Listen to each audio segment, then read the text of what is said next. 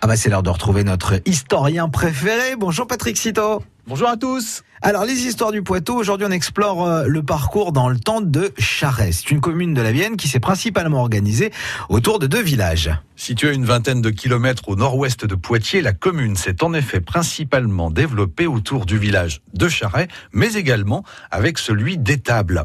À l'époque gallo-romaine, Charest est le site d'une villa rattachée à la tour Mirande. Une grande cité gallo-romaine y est implantée au deuxième et troisième siècle. On dit que c'est l'une des plus importantes du Poitou.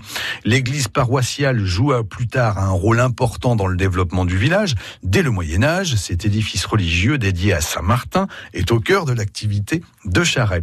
À partir du XVe siècle, la paroisse de Charret s'inscrit dans une autre perspective. Elle marque en effet la frontière entre la province du Poitou et celle de l'Anjou. Une seigneurie assez importante va marquer l'histoire du village pendant des décennies. Et qu'en est-il pour Étable? Alors que Charret s'est développé autour de son église, le village d'Étable a prospéré autour de son château. Situé en plein cœur du village, il est construit en 1433 en pleine guerre de Cent Ans. Le seigneur d'Étable souhaite ainsi procurer un abri à ses sujets. Dans les siècles qui suivent, cette demeure fortifiée est la propriété de riches notables de Poitiers. L'un d'entre eux, Nicolas Dumas, va marquer l'histoire de la bâtisse. Vers 1680, il reconstruit ainsi entièrement le bâtiment. Son objectif est alors d'en faire un château agréable, à la mode du temps. Ces armoiries sont d'ailleurs encore visibles de nos jours sur la façade.